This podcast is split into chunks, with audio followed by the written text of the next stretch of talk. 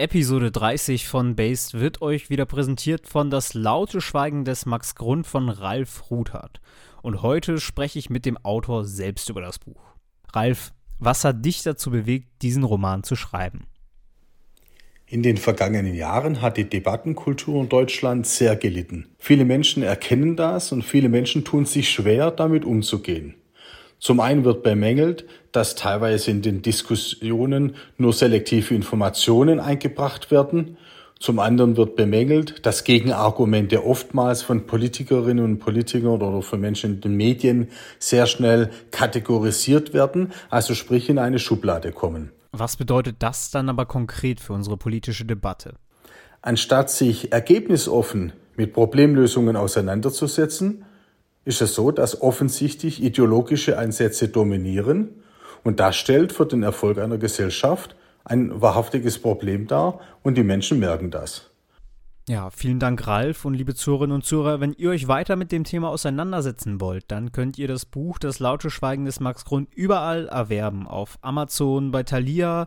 Ihr könnt es sogar als Hörbuch hören auf Audible oder ohne weitere Kosten auch auf Spotify. Vorher wünsche ich euch allerdings viel Spaß bei Episode 30 mit Beatrice Achterberg.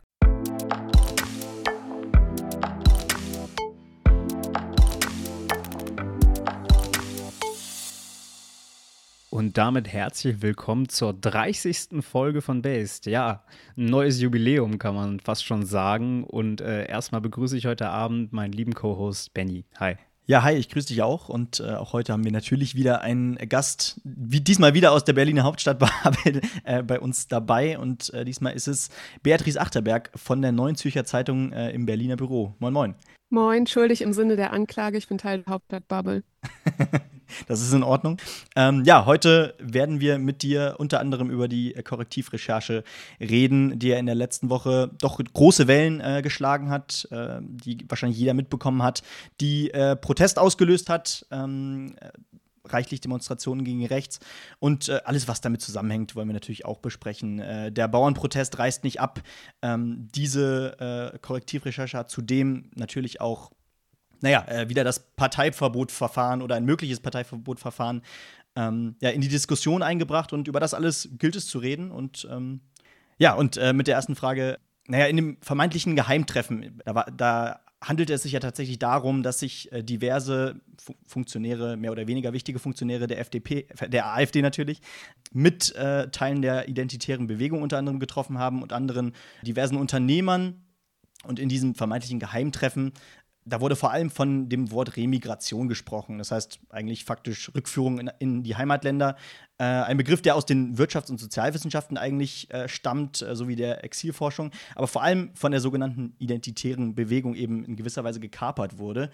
Die gilt eben natürlich als rechtsextremistisch. Und jetzt wurde Re Remigration sogar zum Unwort des Jahres 2023 gewählt. Äh, unter anderem übrigens mit Jury Jurybeteiligung von Ruprecht Polenz. Und äh, da vielleicht die Frage, warum hängt sich denn die Diskussion überhaupt so sehr an diesem Wort auf?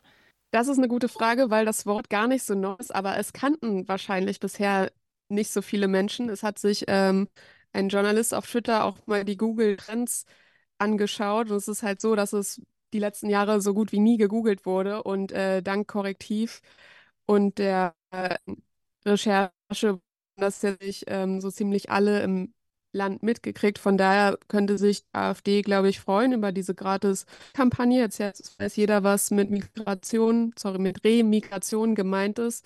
Und dass es zum Wahlprogramm der AfD gehört, übrigens schon seit 2021. Das war etwas, was mich sehr verwundert hat, weil das ist jetzt eigentlich nicht, dass die das möchten.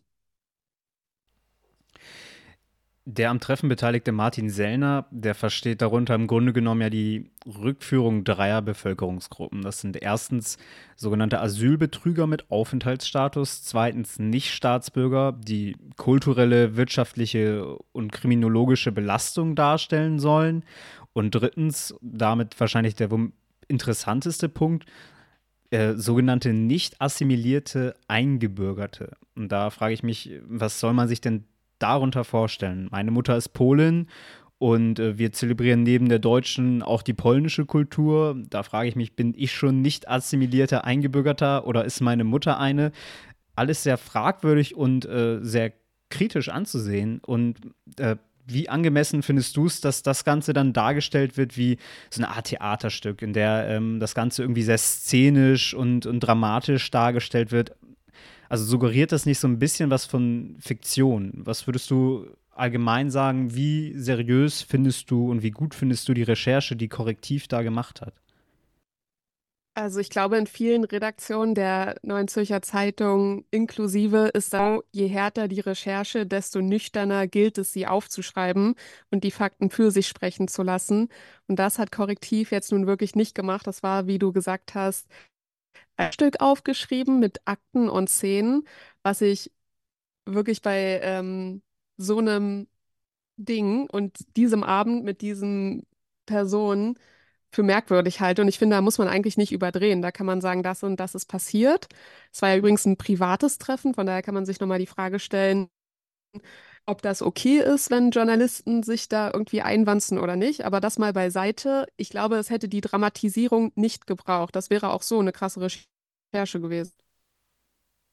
Ja, ganz genau. Also ähm, vielleicht können wir da auch noch mal ein bisschen reingehen, weil es hat ja tatsächlich einen Effekt, diese Recherche. Ähm, unter anderem war ja auch wie es in einigen Medien äh, hieß, die rechte Hand Weidels, also ein persönlicher Mitarbeiter von Alice Weidel, äh, bei dieser Veranstaltung, bei diesem Geheimtreffen dabei.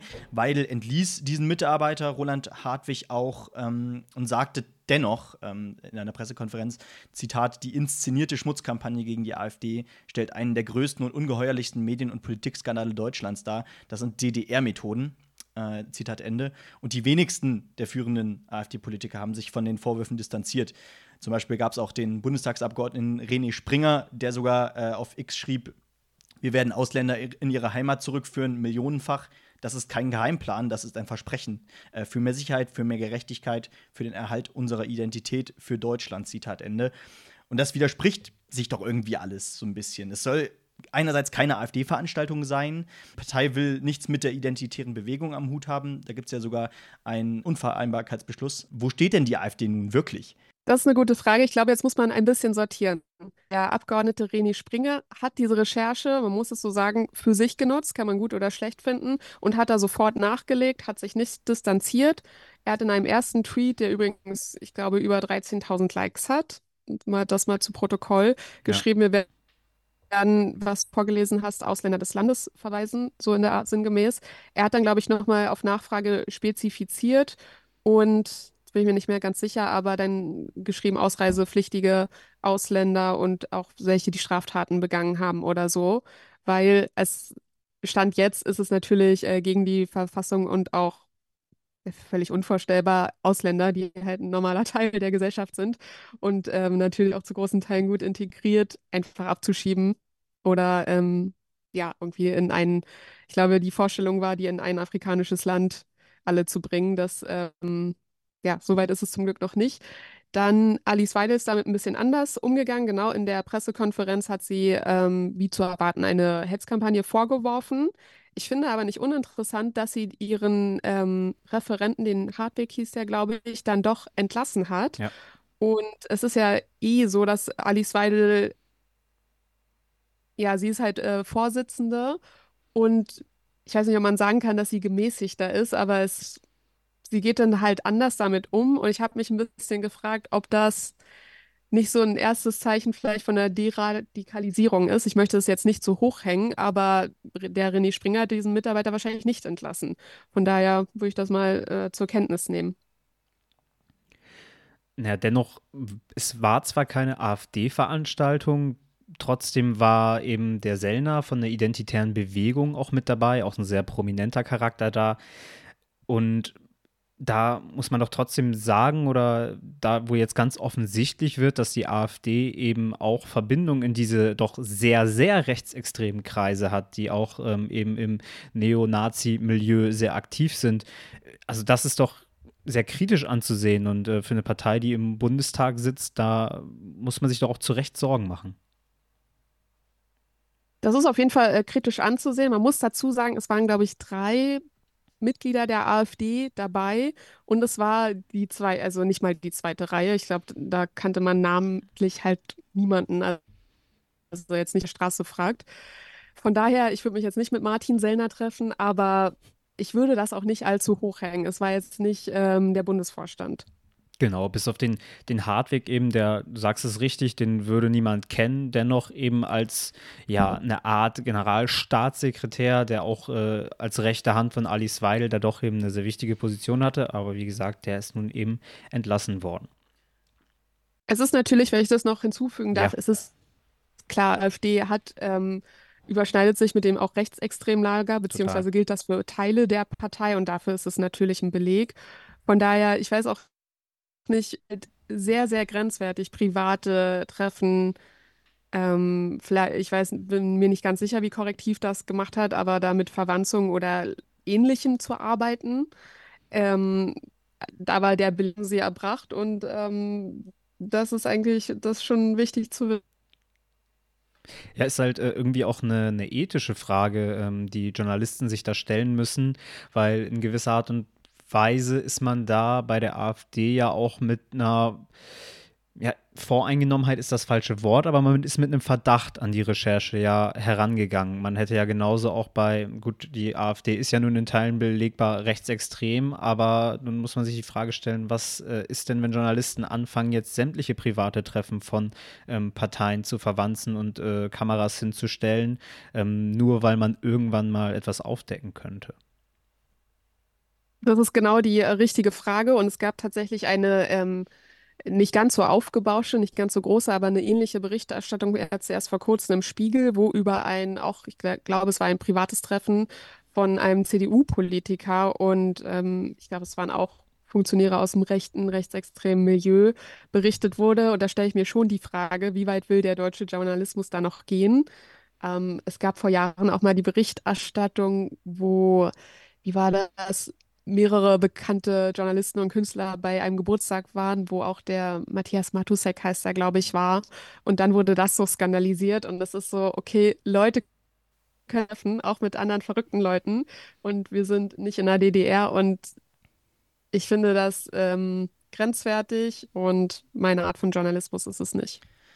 Lass uns vielleicht nochmal auf den Begriff des Geheimplans äh, schauen, weil naja, überall war die Rede von diesem vermeintlichen Geheimplan. Äh, ich glaube, dein Kollege äh, Marc-Felix Rau hat äh, genau diesen Begriff oder generell äh, diese, nicht die Re Recherche unbedingt, aber die Empörung darüber ein bisschen äh, als verwirrend empfunden, ähm, weil er, glaube ich, auch davon ausgegangen ist, ich meine, dass es diese Stimmen in der AfD gibt, das ist jetzt nicht unbedingt überraschend, aber hat Korrektiv hier, hier denn wirklich einen Geheimplan entlarvt oder sprechen wir vielleicht auch ganz, einfach ganz eigentlich über offene Forderungen, vielleicht auch in Teilen der AfD? Was ist überraschend? Das kommt darauf an, ob die AfD jetzt dieses, wie war das, ähm, Staatsbürger, die sich nicht assimiliert haben, übernehmen würde oder ja. nicht. Das ist bisher nicht der Fall, soweit ich weiß. Und die Migration, äh, Remigration, sorry, ich kann das, äh, spreche das immer falsch aus, das steht halt schon seit 2021 im Wahlprogramm und das ist halt absolut kein Geheimplan. Und das ist ja auch so, dass man muss dann gucken, was ist mit Remigration gemeint. Abschiebungen von äh, Bewerbern, das möchte auch der Kanzler. Von daher könnte man sagen, Olaf Scholz war auch Remigration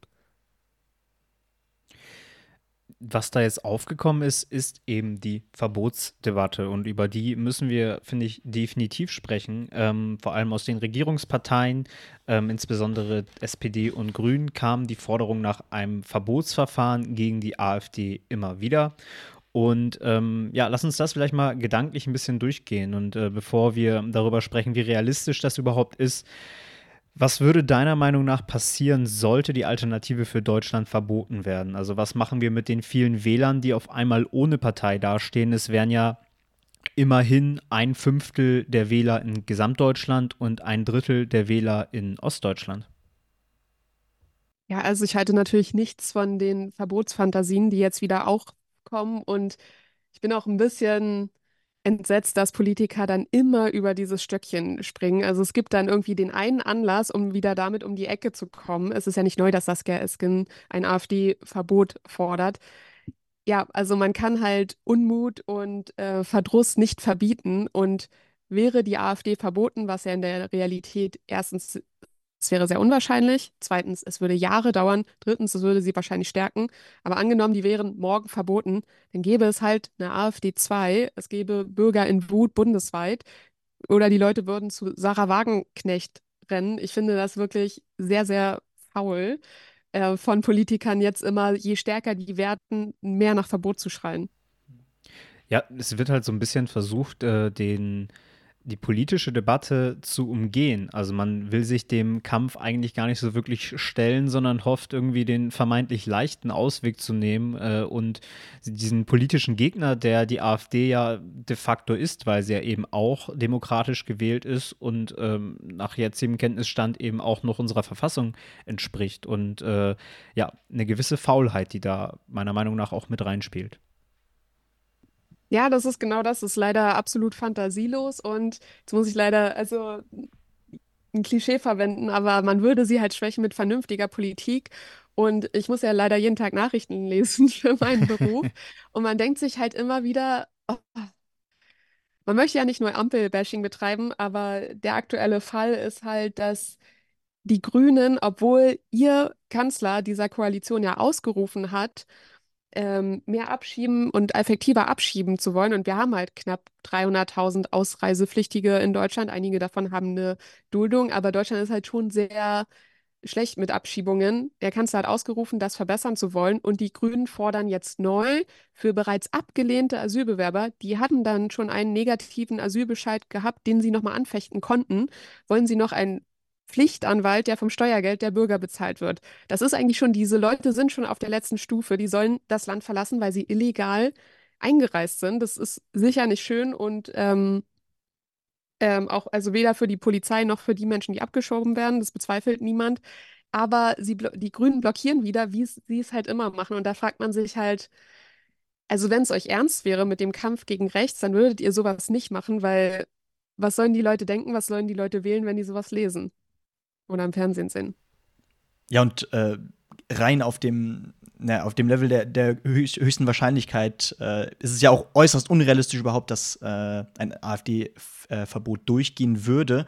Aber was würde denn genau da passieren? Was würde das für die AfD und die sogenannten etablierten Parteien denn bedeuten, wenn ein solches Verfahren scheitern würde? Also mein erster Gedanke wäre, naja, die, die Leute, äh, die AfD würde sich wahrscheinlich noch eher als Opfer stilisieren. Es, sie werden eigentlich in gewisser Weise in ihrer Rolle sogar gestärkt, in ihrer Opferrolle. Kann das sein? Ja, total. Also die AfD fühlt sich eh gerne als Opfer. Man muss sagen, zu Recht. Sie werden immer wieder von äh, Positionen wie ähm, Bundestagsvizepräsident kategorisch aus. Und ähm, sie nehmen diesen Opferstatus auch dankbar an und der würde sich jetzt natürlich erhärten. Zu Recht, es kann irgendwie, man glaubt dann schwer an Zufall, wenn jetzt diese eine Recherche über einen nicht so geheimen Geheimplan wieder ähm, dazu reichen soll, um jetzt ein Verbotsverfahren prüfen zu lassen. Klar würden die sich das in der Opferrolle bequem machen. Wahrscheinlich gäbe es Plakate, ja, hier die letzten freien Wahlen. Die Leute würden sie eventuell noch mehr wählen. Also ich glaube, es wäre einfach nur nachteilig und wenn dann das Verbot negativ ausfallen würde, also wenn man sagen würde, nein, diese Partei ist in großen ähm, Teilen nicht verfassungsfeindlich, wir haben dafür nicht genug Belege, dann wäre es natürlich der Ritterschlag. Hey, wir werden hier immer so verfolgt, aber für ein Verbot hat es nicht gereicht, könnt ihr mal sehen. Und das, was ich eben meinte mit der Faulheit äh, der ja, Parteien, der etablierten Parteien, würde sich ja auch weiterhin auf den Vertrauensverlust, den die AfD-Wähler ja in unser System und in die etablierten Parteien ohnehin schon haben, weiter auswirken. Das würde das Ganze ja nur noch weiter potenzieren, wenn die Parteien, die sie nicht mehr wählen wollen, weil sie ihrer Meinung nach keine vernünftige Arbeit mehr machen, sich weiterhin diese verwehren. Das ist genau so. Und ähm, der Vertrauensverlust in Politik und Medien ist ja leider sehr groß. Von daher glaube ich nicht, dass man sich damit irgendwelche Gefallen täte. Ich meine, man muss mal gucken, die SPD ist bei, in Sachsen ja fast im Promillebereich. Also nicht 0,0, aber das ist jetzt, ich glaube, unter 10 Prozent ist auch wahnsinnig stark nochmal eingeknickt.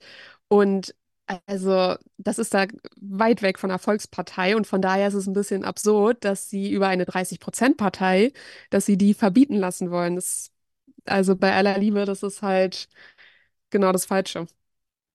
Ich glaube, heute kam auch eine Umfrage äh, von INSA aus Thüringen raus, wo, glaube ich, die Ampelparteien auch nur noch 14 Prozent ausmachten. Also da ist im Osten definitiv nichts zu holen bei den nächsten Wahlen. Äh, aber schauen wir doch mal vielleicht darauf, wie äh, die aktuelle Bundesregierung denn auf die Kritik ähm, überhaupt reagiert. Weil der Bundeskanzler und die Außenministerin, die fand man am Wochenende, ich glaube, es müsste der Freitag gewesen sein, mit anderen Repräsentanten äh, der Bundesregierung auf Demonstrationen gegen rechts und fast parallel hält der Finanzminister Christian Lindner eine Rede vor den Bauernprotesten in Berlin, in dem er eigentlich sagt, wie sehr er auf, auf äh, ihrer Seite ist.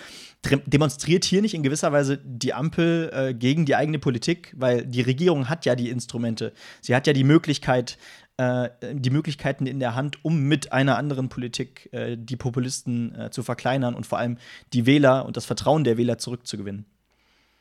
Das hatte sie schon. Das ist natürlich jetzt schwer, wenn man erstmal den Haushalt komplett verschusselt hat und dann aufgeflogen ist, dass er ein bisschen verfassungswidrig ist. Ähm, ja, ich muss sagen, ich habe großen Respekt vor Christian Lindner, dass er sich den Bauern gestellt hat. Man kann von seiner Rede halten, was man will. Da war sicher ein bisschen billiger Populismus auf Kosten der Klimakleber dabei. Äh, ich möchte aber nicht tauschen, auf, damit äh, auf eine Bühne treten zu müssen vor, ich weiß nicht, 10.000 Leuten, die einen gerade abgrundtief verachten. Von daher ja, ähm, Respekt. Und er stand auch wirklich lange da und er wusste, er hat da, kann da wirklich keinen Blumentopf gewinnen. Er kann ja auch keine Entscheidung treffen, die der Kanzler nicht mitträgt. Also ich meine, hätte man jetzt diese ähm, ich sage eigentlich ungern Subventionen zu dieser Agrardiesel-Geschichte, ist ja eigentlich eine Steuermäßigung für die Bauern. Aber hätte man die Streichung der Subvention zurückgenommen, er hätte das Go von Olaf Scholz gebraucht. Von daher, er konnte nichts machen, aus, außer sich da äh, auspfeifen zu lassen. Und eigentlich hätte natürlich Olaf Scholz dastehen müssen. Und ich finde, es ist ein sehr medium gelungenes Bild, dass Olaf Scholz Zeit hatte für die Demo gegen rechts, was ja schön ist, aber nicht für die Demo der Bauern, was ja ein bisschen ja, mehr seine aktuelle Politik berührt. Die Umfragen der Ampel sind im Keller und ein Ende der Proteste der Landwirte ist auch nicht in Sicht. Ähm, eher schließen sich eben noch andere Berufsgruppen an, wie zum Beispiel Spediteure. Da gab es dieses, ähm, dieses ja, sehr beeindruckende Bild auf der A7 war es, glaube ich, wie die ähm, Spediteure mit ihren LKWs eben den Verkehr ja gestoppt, gebremst haben, damit die Trecker eben auf die Autobahn rollen konnten. Auch Handwerker und Co. sind mit dabei. Ähm, und hier geht es ja eben längst nicht mehr um Steuervorteile auf Agrardiesel. Also was treibt denn konkret so viele Menschen auf die Straße? Ja, das ist völlig richtig, was du sagst. Eigentlich der, Bauer, äh, der Begriff Bauernprotest ist gar nicht mehr so zutreffend, weil auch einfach wahnsinnig viele Logistiker, Handwerker, ich sehe äh, Unterstützung von Bäckern, Pflegedienste, ist ja wirklich alles dabei. Das ist der ganze Mittelstand ist aufgestanden. Ähm, ja, es war, ich glaube, diese, also ich habe das, die Ankündigung, diese Subventionen für die Landwirte zu streichen, kam, glaube ich, Ende letzten Jahres. Und ich dachte, als ich das gelesen habe, das kann nicht wahr sein. Das ist so unglaublich unpopulär. Jetzt muss man manchmal in der Politik natürlich Sachen machen, die unpopulär sind ich meine, ich, viele Menschen teilen nicht, dass wir die Ukraine mit Milliarden unterstützen. Und es ist aber vielleicht nicht die schlechteste Idee. Aber um da jetzt eine Milliarde ähm, einzusparen, weil man den Haushalt vergeigt hat, bei Landwirten, die halt tendenziell schon viel Unterstützung erfahren und auch protestwillig sind, ich habe das schon damals absolut nicht verstanden. Das ist nur dumm. Es ist ja es ist schon, es war nicht die klügste Idee. Und nee. es ist halt so, es hat so gebackfired noch äh, sch schlimmer, als ich mir vorgestellt habe. Und ich verstehe das einfach nicht, muss ich ganz ehrlich sagen. Weil ich habe, also ein Beispiel, ähm, die Rechnung ist ja, dass man dann jährlich mit der gestrichenen Subvention für Agrardiesel, ich glaube, es sind 440 Millionen Euro mehr hätte. Das ist jetzt für eine Einzelperson unvorstellbar viel Geld. Für den Bundeshaushalt tendenziell nicht so viel. Die Kindergrundsicherung, die Lisa Paus vom Familienministerium, also unsere Familienministerin, anstrebt und ähm, die auch immer noch geplant ist, kostet im Jahr äh, 2,5 bis äh, im Tagesspiegel hieß es auch schon 5,7 Milliarden Euro. Davon gehen 400 Millionen allein für die Verwaltung drauf und es kommen 3000 neue Beamtenstellen dazu, weil es halt auch ein Bürokratiemonster ist und es haben auch Sachverständiges äh, des Bundestags gesagt, das macht eigentlich gar keinen Sinn, das verbessert es nicht wirklich. Man muss dazu sagen, so, äh, der Begriff ist halt super, Kindergrundsicherung. Wer hat was gegen äh, Kinder oder Grundsicherung? Es ist aber so, dass Kinder bzw. Familien in Deutschland schon relativ viel finanzielle Unterstützung erhalten. Es gibt natürlich Kindergeld für jeden und für bedürftige Familien gibt es nochmal einen Kinderzuschlag. Das ist insgesamt 500 Euro. Ich frage mich, warum man äh, das jetzt noch so bündeln muss, zu, also einfach nur in so als Familienservice oder so ist das, glaube ich, gedacht. Es ist einfach mega unnötig. Es geht genau gegen das Versprechen der Ampel, die Bürokratie abzubauen. Es ist ein Bürokratieaufbau, der wahnsinnig teuer ist. Ähm, und dass man da nicht das einfach mal eingestampft hat, das hätte jetzt, glaube ich, nicht zu denselben Protesten geführt. Ich glaube, das hätten viele nicht mitbekommen. Und bei den Landwirten gestrichen hat, das spricht halt leider für diese Entkopplung der Ampelregierung, die halt viele fühlen oder wahrnehmen von den einfachen Leuten. Dass man lieber da spart, als ein Ideologieprojekt zu streichen. Hm.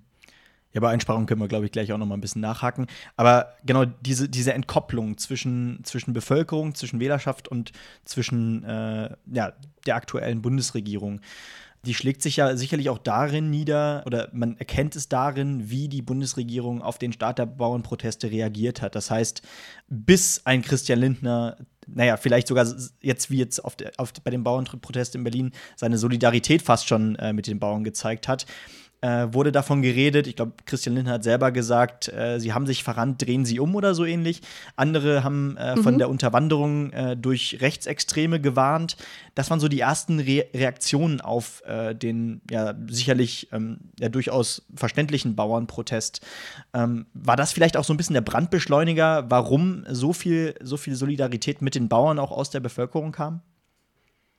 Ich glaube, es gibt da ein totales Mismatch zwischen Politikern, Journalisten und ja, normalen Leuten, die nicht Teil dieser furchtbaren Blase sind und die halt sofort gesagt haben, hey, das ist unfair, das sind die Leute, die für unser Essen sorgen und die sind schon mächtig gegängelt von der EU. Ich meine, äh, die meisten Leute kennen ja auch, nicht jeder, aber gerade im ländlichen Raum kennt man halt seine Landwirte und Bauern und wissen, wie hart die arbeiten und wie, äh, wie die Pflanzen und Tiere versorgen. Und das ist sorry, in Berlin dann wohl teilweise nicht so angekommen. Die Ampel war sich ja auch selber nicht einig. Äh, Cem Özdemir, der Landwirtschaftsminister, hat sofort gesagt, er wäre nicht dafür gewesen. Herr Lindner hat dann ich, äh, ähm, auf dem Was Treffen erst gesagt, ja, drehen Sie rum. Dann hat er erst die Stimmung im Land mitgekriegt und genau wie du gesagt hast, hat sich dann nochmal sehr solidarisch äh, erklärt vor den Bauern. Also man ist da auch sehr stimmungsgetrieben. Ich finde, die äh, ich, ja, man hackt immer leider viel auf der Ampel rum, aber ich finde leider, da haben die jetzt insgesamt kein gutes Bild abgegeben. Was mir nochmal wichtig wäre jetzt zu sagen, weil der Übergang ist uns jetzt nicht so ganz gelungen. Wir haben am Anfang gesprochen über die Korrektivrecherche und jetzt sprechen wir über die Bauern. Und äh, da haben wir jetzt vielleicht so ein bisschen das gemacht, was in den Medien sonst passiert ist, nämlich dass ein immenses Framing nach rechts äh, geschieht bei diesen Bauernprotesten. Und darüber müssen wir jetzt vielleicht auch mal sprechen, weil warum wir jetzt über diese beiden Themen sprechen, ist äh, zumindest aus Bennys und meiner Meinung nach nicht die Verbindung von Rechtsradikalen, ebenso bei den, äh, die, die auch bei den Bauern rumlaufen, sondern ähm, nämlich die, was du eben angesprochen hast, Bea, die Entkoppelung der Bevölkerung. Äh, die führt nämlich zum einen zu den Protesten der Bauern, zum anderen aber auch zum Erfolg von Rechtspopulisten, Rechtsextremen. Dennoch heißt das ja nicht, dass die Bauernproteste auch rechts sind. Nee, das heißt es absolut nicht. Und ich habe mir das in Berlin und Brandenburg angeguckt. Ich muss sagen, ich habe gar keine fragwürdigen ähm, Plakate oder ähnliches gesehen. Es gibt die auf jeden Fall. Ähm, es haben ein paar Leute festgehalten. Ich glaube, irgendwelche extremistischen Anhänger gibt es so bei jedem größeren Protest, erst recht in dieser Größenordnung. Aber man kann, muss einfach festhalten, das sind normale Menschen der Mitte, die, ähm, also ich habe auch oft gesehen, dass denen Kaffee, Brötchen und sonst was geschenkt wurde, zugejubelt, Daumen mhm. hoch, alles Mögliche. Und ähm, nein, ich sehe da keinen äh, Rechtsradikalismus, also jedenfalls keinen nennenswerten. Ich fand es sehr schön, wie auf äh, Twitter, ich glaube, unter anderem Max Mannhardt hat das auch getweetet von Apollo. Äh, jetzt heute bei den Bauerprotesten sind alle Journalisten der Hauptstadtbubble energisch unterwegs am Brandenburger Tor und suchen nach rechtsradikalen Symbolen. und sie sind nicht. Man muss sich beschäftigen. Genau, so ist es. Aber es gibt sicherlich Trittbrettfahrer, aber mehr ist es ja auch nicht. Wieso fangen dann, ähm, oder wieso wird dann angefangen von Medien, aber auch eben von Politikern, ähm, das Ganze nach rechts zu framen. Ist das wieder diese Faulheit, über die wir eben schon gesprochen haben? Man macht es sich dann doch irgendwie leicht. Also es wird jetzt unbequem, man muss sich dann einem politischen Problem stellen und dann ist es eben leichter zu sagen, das sind alles Rechte und die legitimiert somit eine Gesprächsgrundlage sofort. Ich muss sagen, ich bin von Journalisten noch enttäuschter als von Politikern, weil dass die da irgendwie ihren Hintern retten wollen, ist ja natürlich völlig klar. Aber es gab wirklich nicht wenige Medien, inklusive der FAZ und auch teilweise der Welt, die diesen Protest sehr schnell legiti äh, di also diskreditieren wollten. Ich glaube, in der FAZ gab es so eine Art äh, Liebe Bauern Artikel und äh, das ging halt sehr schnell los, wo ich mir denke, das ist ja nun überhaupt nicht die Aufgabe von Journalisten, ähm, zu sagen, wer protestieren darf und wer nicht. Äh, es gab auch viele Texte in die Richtung, so arm sind die gar nicht dran. Ja, es dürfen nicht nur Leute am Existenzminimum protestieren, sondern auch äh, die, die nur das Gefühl haben, ihnen wird jetzt schon wieder was weggenommen. Und ja, Bauern erhalten sehr viele Subventionen, sie haben aber auch mit vielen Regularien zu kämpfen. Also ich finde, mal wieder haben, sich, haben sich Teil, Teile der Journalisten da nicht besonders gut geschlagen. Und das nicht, es ist natürlich, man, es ist, glaube ich, einfach, man hat dann immer so eine Denkschablone, man soll irgendwas schreiben oder sich irgendwie Position beziehen und dann ist es irgendwie einfach zu sagen, hey, da war jetzt ein äh, rechtsradikales Plakat, dreht mal um. Und mir wäre das aber zu einfach. Äh, ja, ich glaube, diese, diese, naja, Fremdheit der äh, Journalistenbubble, um es mal so zu nennen, äh, von, von dem Alltag äh, von Millionen von Menschen, das sieht man ja wahrscheinlich auch darin, wie äh, über die Bauernproteste gesprochen wurde. Dann wurde von, von Kartoffelmob gesprochen, dann wurde von äh, Pöbel gesprochen. Also da, rein, rein, von den Begrifflichkeiten war das auch schon wirklich so, so unterwürfig, äh, wie man, wie man äh, über die Proteste gesprochen hat. Und da würde mich interessieren, ähm, es fällt gerade sehr oft der Vergleich mit Weimar. Äh, das finde ich immer sehr bezeichnend, wenn gerade Parallelen zur Weimarer Republik, zum Untergang der Weimarer Republik gezogen werden. Ähm, und da würde mich deine Meinung interessieren.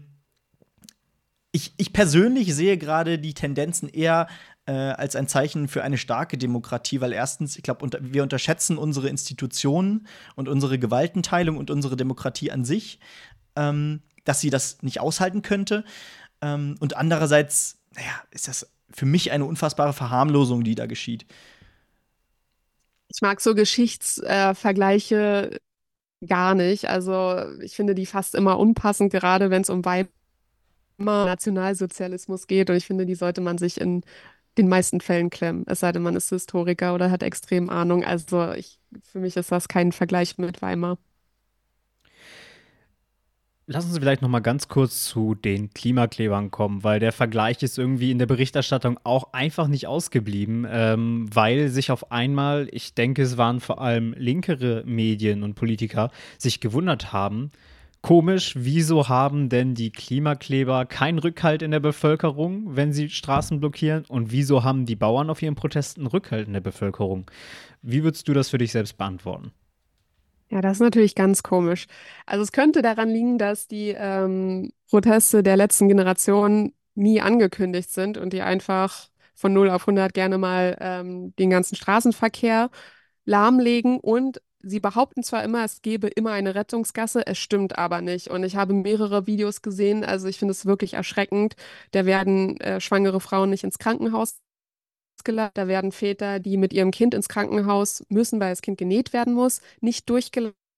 Es gab wirklich ein schreckliches Video, wo ein Mann, der zur Chemotherapie musste, der hat wirklich gebellt mich durch, mir geht es schlecht, der ist umgefallen und die haben wirklich sich keinen Zentimeter bewegt. Ich glaube, dazu muss man gar nicht ähm, mehr sagen. Die Bauern haben, soweit ich es, also ich kann jetzt nicht fürs ganze Land sprechen, aber die haben wohl meistens immer eine Rettungsgasse gelassen. Und dann ist natürlich auch die Frage der Wertschöpfung. Also Landwirte stellen halt das Essen auf den Tisch, kurz gesagt. Was die Klimaextremisten zur Gesellschaft beitragen, weiß ich jetzt nicht. Sie würden jetzt wahrscheinlich sagen Bürgerrat und natürlich die Welt retten, aber es ist ein bisschen weniger zu leicht zu fassen. Die Wertschöpfung, äh, darüber habe ich schon mal nachgedacht und es macht auch im ersten Augenblick Sinn, aber wenn wir uns ein bisschen äh, daran zurückerinnern, wie denn vorher immer über Bauern geredet und wie über sie gedacht wurde, nämlich meistens wurde an sie gar nicht gedacht.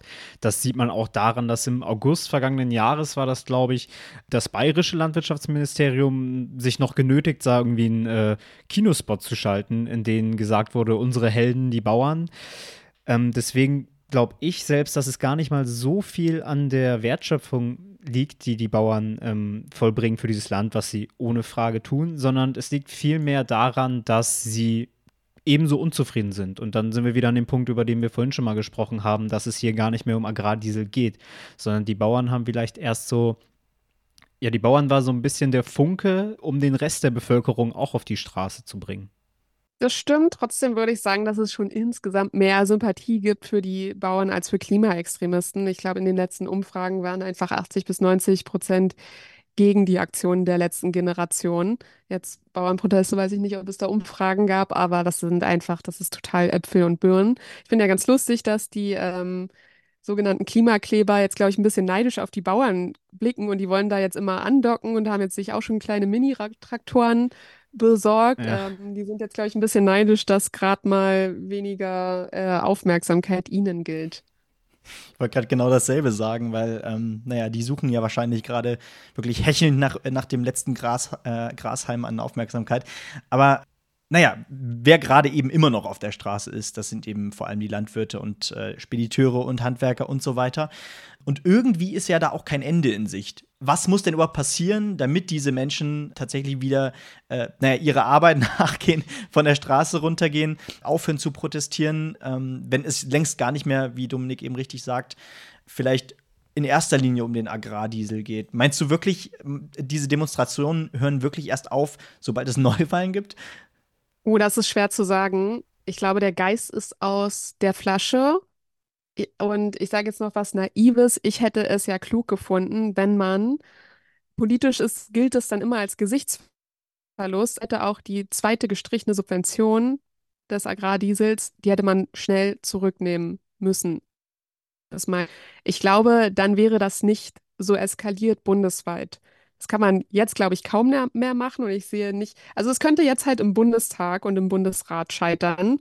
Und dann wäre man wiederum halbwegs gesichtswahrend raus. Dann hätte man sagen können, ja, wir haben unser Versprechen gehalten. Ricarda Lange hat was ungefähr gesagt wie, ja, wir können ja nicht immer Sachen ankündigen und dann bei einem Protest das zurücknehmen. Ich finde, in dem Fall hätte man können und sollen, man hätte sagen müssen, es war eine Überreaktion, wir haben den Haushalt vergeigt, wir nehmen das ja zurück, wir haben euch gehört. Ich glaube nicht, dass sie sich damit geschadet hätten. Jetzt ist es halt, hat es eine Dimension erreicht, jetzt sind so viele Leute auf der Straße, das ist jetzt sehr schwer wieder einzufangen. Wie gesagt, also wenn jetzt alle Beteiligten Glück haben, scheitert das halt auf der Gesetzesebene und dann beruhigen sich die Proteste. Ansonsten, die Bauern haben halt gesagt, wir geben nicht auf, bis alles restlos gestrichen ist. Ich kann mir sehr gut vorstellen, dass sie da ernst machen und wenn die noch eine Schippe drauflegen und aufhören, ähm, ihre Lebensmittel zu liefern, dann würde, das wurde auch mal irgendwo angedeutet, also dann würde die Ampel, glaube ich, extrem schnell einknicken. Ich weiß halt nicht, wie realistisch das ist jetzt. Viele Betriebe, die hatten ja noch Umsatzeinbußen und ich glaube aber, dass sie einfach noch mal viel in der Hand haben. Einfach, tut mir leid, der falsche Gegner, um sich dafür dann doch verhältnismäßig gar nicht so viel Geld mit denen anzulegen. Hm. Stichwort Bundestag, Bundesrat. Äh, könnte da nicht vielleicht auch tatsächlich der Druck aus den Ländern noch hinzukommen, der vielleicht ähm, eben, naja, die, diese, diese Subventionen wieder herbeiführt, beziehungsweise dass sie nicht abgeschafft wird. Weil man, man empfängt ja gerade von äh, Niedersachsens Ministerpräsident Weil, äh, aber auch von Schwesig aus MacPom, ähm, da empfängt man eigentlich genau das, vor allem die Solidarität mit den Bauern und äh, so, so, Zitate, die so ähnlich klingen wie, ja, unseretwegen hätte das jetzt auch nicht passieren müssen. Also könnte vielleicht auch von der Ebene vor allem der Druck kommen, der, äh, naja, auch da nochmal Druck auf die Bundesebene auslöst, weil offensichtlich ist da die Zufriedenheit in den Ländern, äh, von den Länderpart Landesparteien, auch nicht so groß mit der Bundesregierung. Völlig richtig, da fehlt auch mindestens noch ähm, der Ministerpräsident von Brandenburg, Dietmar Woidke, der ist auch total auf Ja. Seite der Bauern, ist völlig klar, weil ich viele Landwirte im Land habe als Ministerpräsident und die sind natürlich dann immer auf Länderebene viel näher dran und die kriegen auch äh, viel direkter was von Latz, wenn die Leute unglücklich sind. Ich kann mir schon vorstellen, dass die im Bundesrat blockieren. Ich weiß nicht, ob es so wird. Ähm, und es wäre natürlich dann eine Klatsche für Olaf Scholz, weil es sind ja dann auch SPD-regierte Länder. Hm. Und dass die ihren eigenen Kanzler in den Rücken fallen, ich weiß nicht, ob sie das machen. Also klar, die Parteizugehörigkeit hat auch ähm, ein gewisses Gewicht, aber Ministerpräsidenten wollen auch gerne Ministerpräsidenten bleiben, auch bei der nächsten Wahl. Von daher, vielleicht, ähm, vielleicht ist Olaf Scholz ja auch heimlich glücklich, wenn das nochmal scheitert. Dann kann man sagen, es ist auf demokratischen Wege nicht gelungen. Vielleicht einen letzten Aspekt, den wir noch mal ganz kurz reinnehmen können. Ähm, neben dem Vorwurf des Rechtsextremismus mussten die Bauern sich auch viel von Umsturzfantasien anhören. Wie viel ist dran an den Umsturzfantasien? Was wollen die Bauern umstürzen, wenn sie was umstürzen wollen? Geht es hier nur darum, dass man die Ampel aus der Regierung stürzen möchte? Geht es darum, unsere Demokratie umzustürzen? Oder wollen sie eigentlich nur ihren Unmut zum Ausdruck bringen? Also ich habe schon extrem viele Plakate gesehen mit ähm, Neuwahlen und allgemein, also natürlich auch viele, die Ampel muss weg und so. Also äh, viele, die jetzt protestiert haben, die haben schon wirklich gar keinen Bock mehr auf die Ampel. Das ist aber noch weit entfernt von der Umsturzfantasie und ich finde das überdreht. So, es gab einfach, es gibt gar keinen Anlass von Umsturzfantasien zu, arbe äh, zu reden. Und es haben dann irgendwie viele so getan, als hätten wir, wären wir kurz vorm äh, Sturm aufs Kapitol wie in den USA. Gab einfach, gibt immer noch keinen Anlass dazu. Wenn sich das abzeichnet, kann man darüber reden. Ich halte das bis dahin für eine Unsinnsdebatte und würde auch jedem empfehlen, da nicht immer so zu hyperventilieren. Naja, wir leben gerade in einer Zeit von etlichen Apokalypsen oder auch nicht. Äh, aber wir erleben ja zurzeit auch äh, einige Diskussionen, vor allem von den äh, linken Parteien in den Parlamenten. Äh, die Rede ist dann oft vom, vom vermeintlichen Rechtsruck. Das ist ja der Begriff, der äh, gerade vielleicht in, in diesen Gefilden trendet. Und ja, was, was ist dran an diesem vermeintlichen Rechtsruck? Äh, erleben wir gerade wirklich einen Rechtsruck und was kommt denn da im Hinblick auf die Landtagswahlen in diesem Jahr auf uns zu? Beziehungsweise, was ist denn überhaupt ein Rechtsruck? Das ist eine gute Frage, das müsste man definieren. Ich habe mal für die NZZ einen Text geschrieben, die Mehrheit der Deutschen ist nicht links.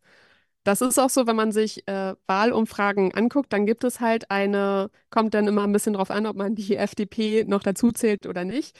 Es gibt aber eine liberal-konservative rechte Mehrheit. Wenn ich auf die CDU und die AfD alleine gucke, dann ist es eine Mehrheit von über 50 Prozent. Es darf die AfD natürlich weder auf Bund noch auf Länderebene mitregieren. Es gibt aber, die haben halt die meisten Wähler und ähm, die Ampel ist ja jetzt seit Monaten sinken die Umfragewerte. Und ich glaube, es ist halt wirklich katastrophal, wenn die Regierung, wenn man eine linke Regierung hat und die Mehrheit der Bürger wählt aber rechts und die linke Regierung macht dann immer noch linke Politik mit Segen von der FDP leider zum Teil. Und dann wächst das immer außen, weiter auseinander und die Rechtspopulisten können immer noch mehr Wähler für sich begeistern, natürlich, weil die eben so unzufrieden ist. Ich verstehe halt nicht, warum die Ampel nicht ein bisschen auf die Mitte geht. Sie behaupten das oft, dass sie es tun würden, aber ich habe ja schon ein Beispiel von denen genannt. Sie tun es halt leider nicht und das ist halt, ja, fatal. Das trifft ja auch nicht nur auf die Ampel zu, sondern das trifft ja auch schon auf die Ära Merkel zu. Wenn du sagst, die Mehrheit der Wähler ist rechts, dann hatten sie auch bei der CDU von Merkel ja nicht so richtig eine Wahl. Aber Also, dass die Mehrheit jetzt, ich sage, ich verkürze mal rechts wählt oder Mitte rechts, das ähm, hat sich ja erst so entwickelt. Also, durch die genau. Ära Und unter Merkel auch Merkel war die CDU natürlich, naja, ist natürlich kräftig nach links gerutscht. Sie hat versucht, SPD und, und Grüne einzufangen. Das hat auch hervorragend äh, funktioniert für eine Weile, nur sie hat halt ihre Partei in Scherben hinterlassen. Vielleicht, vielleicht abschließend, wenn gerade die Rede von Rechtsruck ist und naja, gerade Leute auf den Straßen den Kampf gegen rechts einfordern, ist es absichtlich, dass man von rechts und nicht von rechtsextrem und rechtsradikal redet? Ich weiß nicht, ob es Absicht ist, es ist, glaube ich, oft eine Verkürzung und äh, es ist halt leider, also es ist, gibt natürlich einen großen Unterschied zwischen rechts, was ähm, gleichwertig mit konservativ ist oder rechts der Mitte und rechtsradikal bis rechtsextremistisch, wo wir dann vielleicht bei Leuten wie Björn Höcke sind.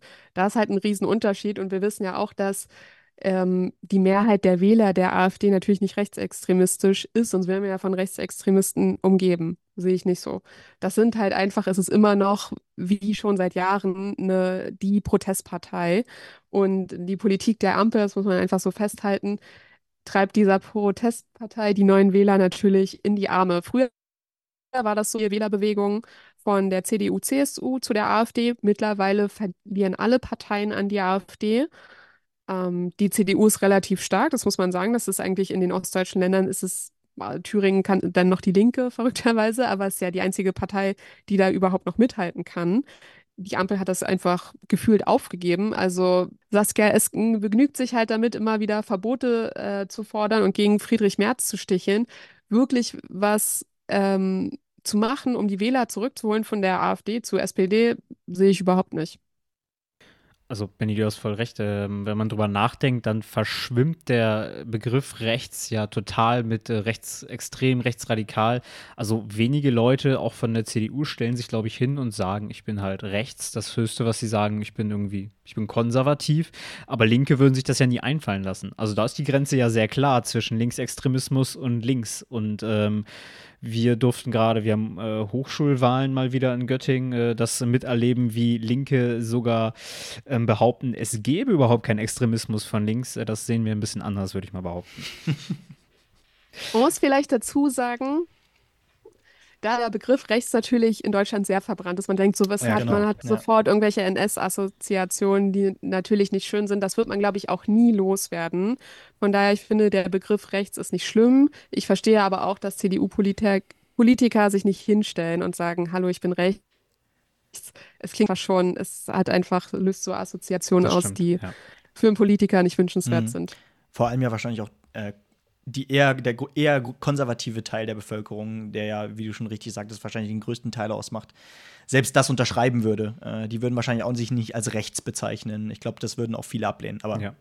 Fassen wir vielleicht mal kurz zusammen, weil wir jetzt von der Korrektivrecherche bis äh, hin, ja, bis hierhin gekommen sind. Was sich vielleicht festhalten lässt äh, von unserem Gespräch heute, ist, dass wir eine Korrektivrecherche hatten, die ähm, Sachen auf gedeckt hat oder Sachen zumindest aufgezeigt hat, weil mhm. geheim war daran so wirklich nicht viel, aber zumindest Sachen aufgezeigt hat, die ähm, erschreckend sind und gar nicht schön, nämlich dass eine demokratisch gewählte Partei in unserem Parlament ähm, Verbindungen bis in sehr rechtsextreme Milieus hat. Ähm, wir können aber auch festhalten, dass ein Verbotsverfahren dieses Problem nicht lösen wird. Das Problem muss ausgetragen werden in der politischen Debatte, in der politischen Arbeit. Und Eben solches gilt auch für die Bauernproteste, würde ich sagen. Ähm, hier hilft Diskreditierung nicht, sondern hier hilft einfach nur eine gute Arbeit zu leisten. Und ähm, wie das in Zukunft geschehen wird, das bleibt abzuwarten. Und äh, an der Stelle würde ich mich einfach nur ganz herzlich bei dir bedanken, Bea, dass du heute bei Base zu Gast warst. Danke für die Einladung, es war sehr spannend. Ja, und äh, ihr könnt, könnt, uns natürlich in der nächsten Woche wiederhören, ganz traditionell. Am Sonntag um 10 Uhr morgens kommen ja regelmäßig unsere Folgen. Und wenn ihr nicht genug von uns bekommen könnt, äh, könnt ihr uns gerne auch auf Instagram, auf YouTube überall folgen. Äh, da heißen wir based-medien. Ähm, gebt uns auch gerne 5 Sterne auf Spotify. Dominik will noch was sagen.